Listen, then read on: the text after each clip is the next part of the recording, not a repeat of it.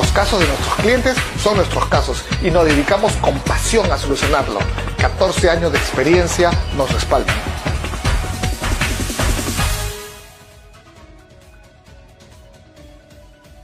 Objetividad, confianza, veracidad, alto contenido informativo. Todo por Nacional TV Perú. Seguimos en Tecnología Pyme, estamos llegando a todo el Perú a través de Nacional TV Perú, más de 8 millones de personas nos están viendo todas las semanas para conocer a los protagonistas de la innovación en el Perú y los mercados globales. Vamos a hablar en este momento de emprendimiento en el arte, emprendimiento musical, pero sobre todo investigación que reivindica la cultura peruana, andina, colonial, incaica, prehispánica sobre todo. Y para eso eh, nos va a hablar Ronald Sánchez, músico e investigador peruano, ¿no? que eh, nos va a hablar un poco de su marca y también de su emprendimiento como músico e investigador. Bienvenido Ronald Sánchez a Tecnología Pyme. Buenas tardes, muchas gracias. Muchas gracias. Te estaba, te estaba preguntando, has estado en Alemania algunos años, cuéntanos un poco de ese periplo. Sí, viví en Alemania unos cinco años. Fue una experiencia creo que importante porque de alguna manera te aporta orden, te aporta eh, disciplina, te aporta cómo puedes eh, afrontar, digamos, ciertos... Eh, el otro lado de la cultura de, lo espontáneo que es Latinoamérica, Alemania por el otro lado te da una una línea recta, digamos, para llegar a un punto que puede ser una meta. Has estado, has estado viendo eh, arte, te vinculaste mucho con el tema de la electrónica, pero también eh, eh, te vinculaste con el tema de la investigación. Hace algunos días atrás has hecho una presentación en el Centro Cultural España, ¿no? que se llamó La Ruta Sonora de la Papa. Cuéntanos al respecto. Sí, es es un proyecto que me invita a la comunidad europea y el Centro Cultural España para, a través de los sonidos, contar cómo la papa hace 10.000 a 6.000 años se, domestica, cómo la papa eh, se, eh, digamos, por toda la cordillera avanza, sigue su domesticación hasta la Avenida de los Españoles luego la llevan a, Europa, entra por Islas Canarias a través de, la comitiva de, Pizarro, de los conquistadores, luego gracias a los imperios franceses y alemanes ya es un plato, digamos, básico, un 50% de, los platos más eh, emblemáticos de cada país en Europa es con, el, con la papa, con el, con el potato, con el cartofel.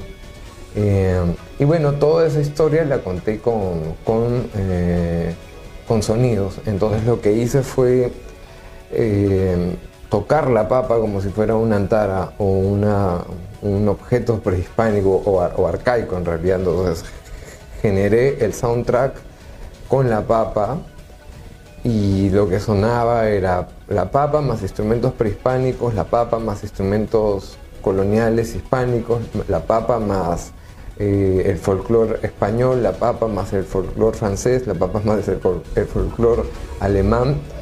Digamos, eso es lo que te permite el soundtrack, ¿no? Este, soñar, hacer realidad las ideas a través del sonido y fue básicamente siete días de ponencia alrededor de la papa, donde estuvieron la Universidad Agraria, elementos, instituciones vinculadas a la investigación de la papa, de preservar la papa. Y bueno, me, invitaron a que yo eh, genere esto a través de, la, música. Cuando haces música, bueno, también tienes un proyecto que se llama Altiplano que tiene que ver con eh, música innovadora, utilizas también instrumentos electrónicos, eh, te vinculas más con, la experimentación o también con lo tradicionalista, eh, agarrar una guitarra o una batería, o estás íntegramente vinculado al tema electrónico? Lo electrónico o lo arcaico o lo prehispánico o, andino en realidad son pretextos, ¿no? Para yo generar eh,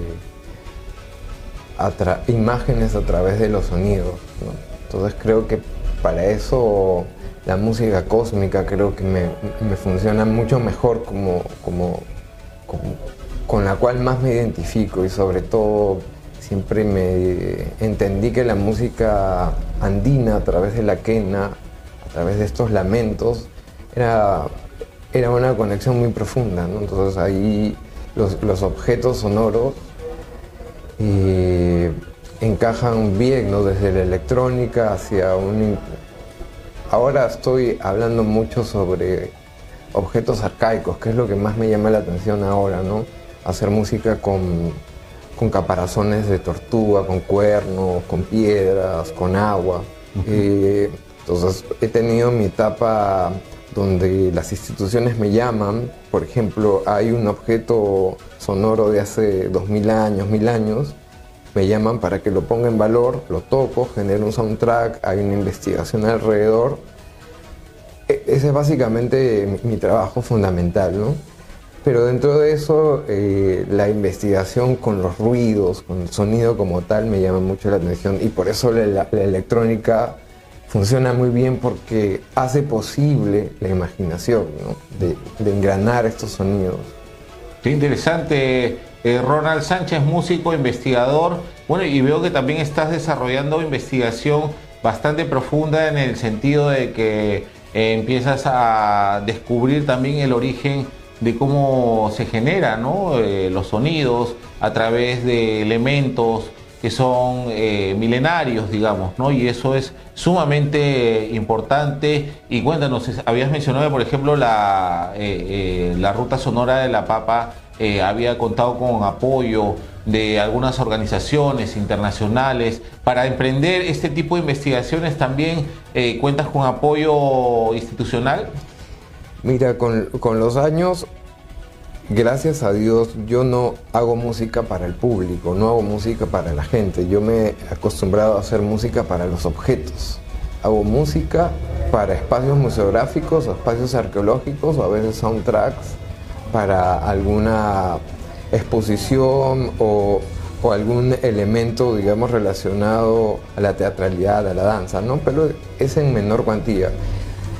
Cuando me di cuenta que, que este nicho existía, porque en este país puedes inventar nichos, porque es tan gigante la gama de cultura y es tan profunda que yo me permití crear una carrera que se llama Música para Espacios Arqueológicos o Museográficos, que no existe en realidad, pues, pues puedes encontrar una carrera en Hollywood sobre soundtrack, sobre cine, pero no una carrera para generar música para un resto arqueológico.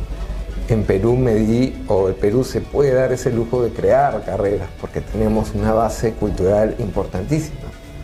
Bueno, me olvidé tu pregunta, pero no sé a dónde iba. Ah, sobre ¿Me puedes replantear porque para tomar habitación?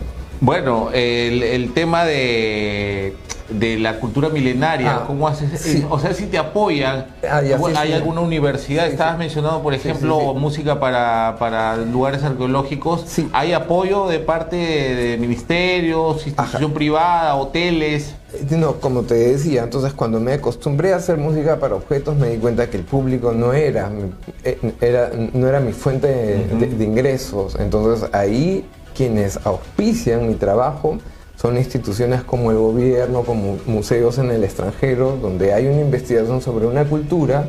Así es. Y ahí me llaman indirectamente, o el curador es quien dice, mira, tengo el contacto de él que puede hacer sonar este instrumento, y ahí, entonces, es mucho mi pasión, porque tampoco es que se pueda vivir, pero creo que se puede vivir de los sueños se puede vivir de, lo que más te gusta, que es lo que yo trato de sobrevivir, ¿no?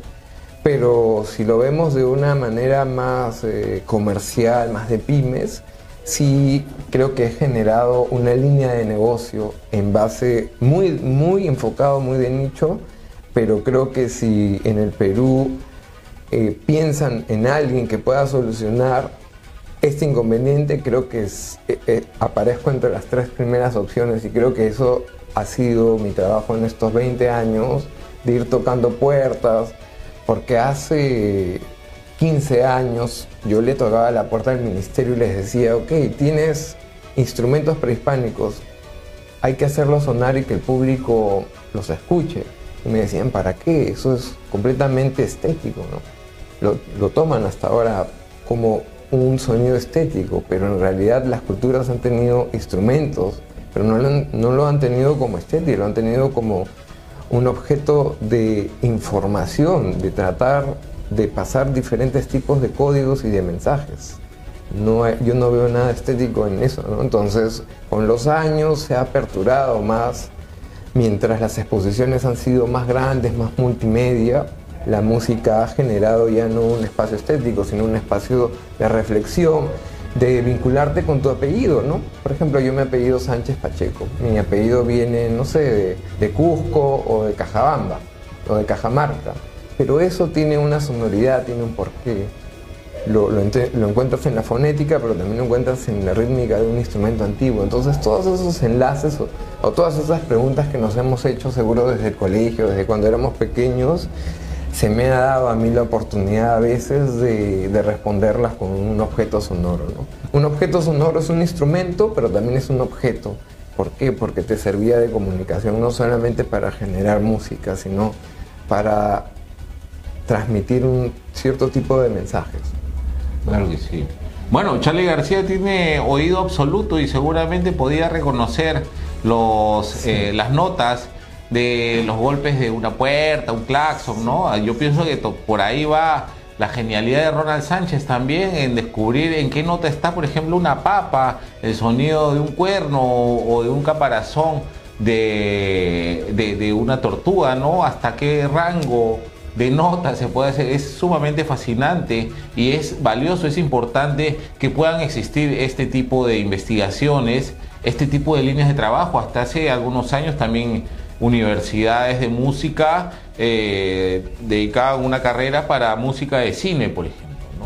Y eso es importante, ¿no? Y lo que menciona Ronald Sánchez es también doblemente importante, música para lugares arqueológicos, música que tenga que vincularse con eh, los eh, eh, con la cultura no milenaria no y bueno emprendimiento también porque habías mencionado lo del emprendimiento Ronald. Tienes una marca de polos no que se llama prehispánica. Sí es ¿Ah? una marca de polos que básicamente es el hijo menor de todos estos sonidos porque cuando yo trabajo con objetos sonoros, los objetos sonoros tienen iconografía, mayormente en sus relieves o pertenecen... Tú descubres que un objeto sonoro pertenece, por ejemplo, a una utilidad a través de textiles o a través, digamos, de, de testimonio oral o a veces de dibujos. Toda esa información que, que yo a veces la transmito en sonidos, también a través de mi marca ahora la transmito en, diseños prehispánicos que van de lo sonoro a lo, a lo visual y a lo textil. Claro que sí. Bueno, felicitaciones Ronald por tu emprendimiento, por el gran trabajo, sacrificio que realizas. Es un peruano que apuesta por su país y sobre todo trabaja con elementos que tienen que ver con la cultura peruana y también emprendes con esta marca prehispánica. Por favor, ¿dónde pueden encontrarte para saber un poco más de tu línea de ropa? Eh, bueno, prehispánica pueden encontrar en las redes, prehispánica como tal, este, en el Instagram de prehispánica y en Facebook prehispánica igual.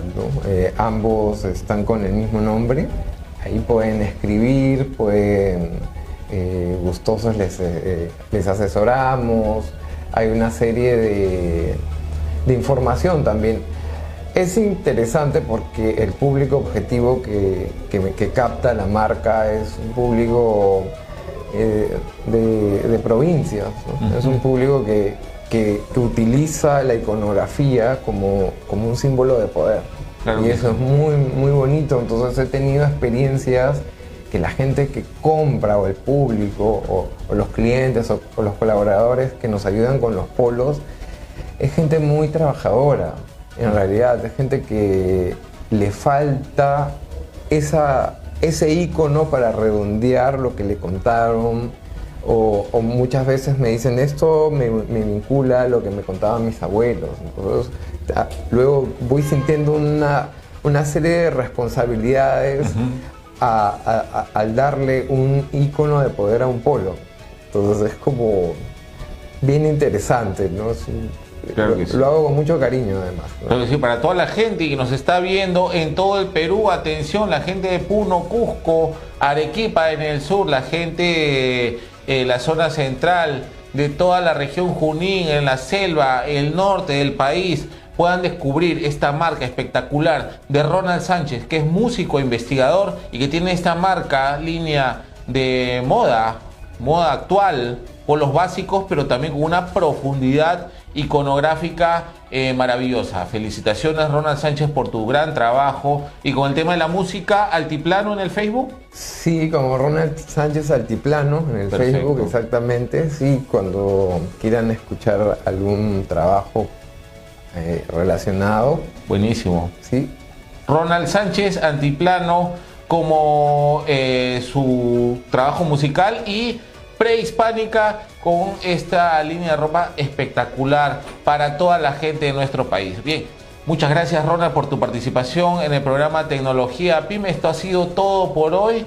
Eh, muchas gracias por su gentil eh, sintonía. Nos vemos Dios mediante en la próxima emisión de Tecnología PYME aquí en Nacional TV Perú. Muchas gracias. Gracias. La actualidad del Perú en política, economía, turismo, cultura y todo el acontecer internacional. Solo por Nacional TV Perú.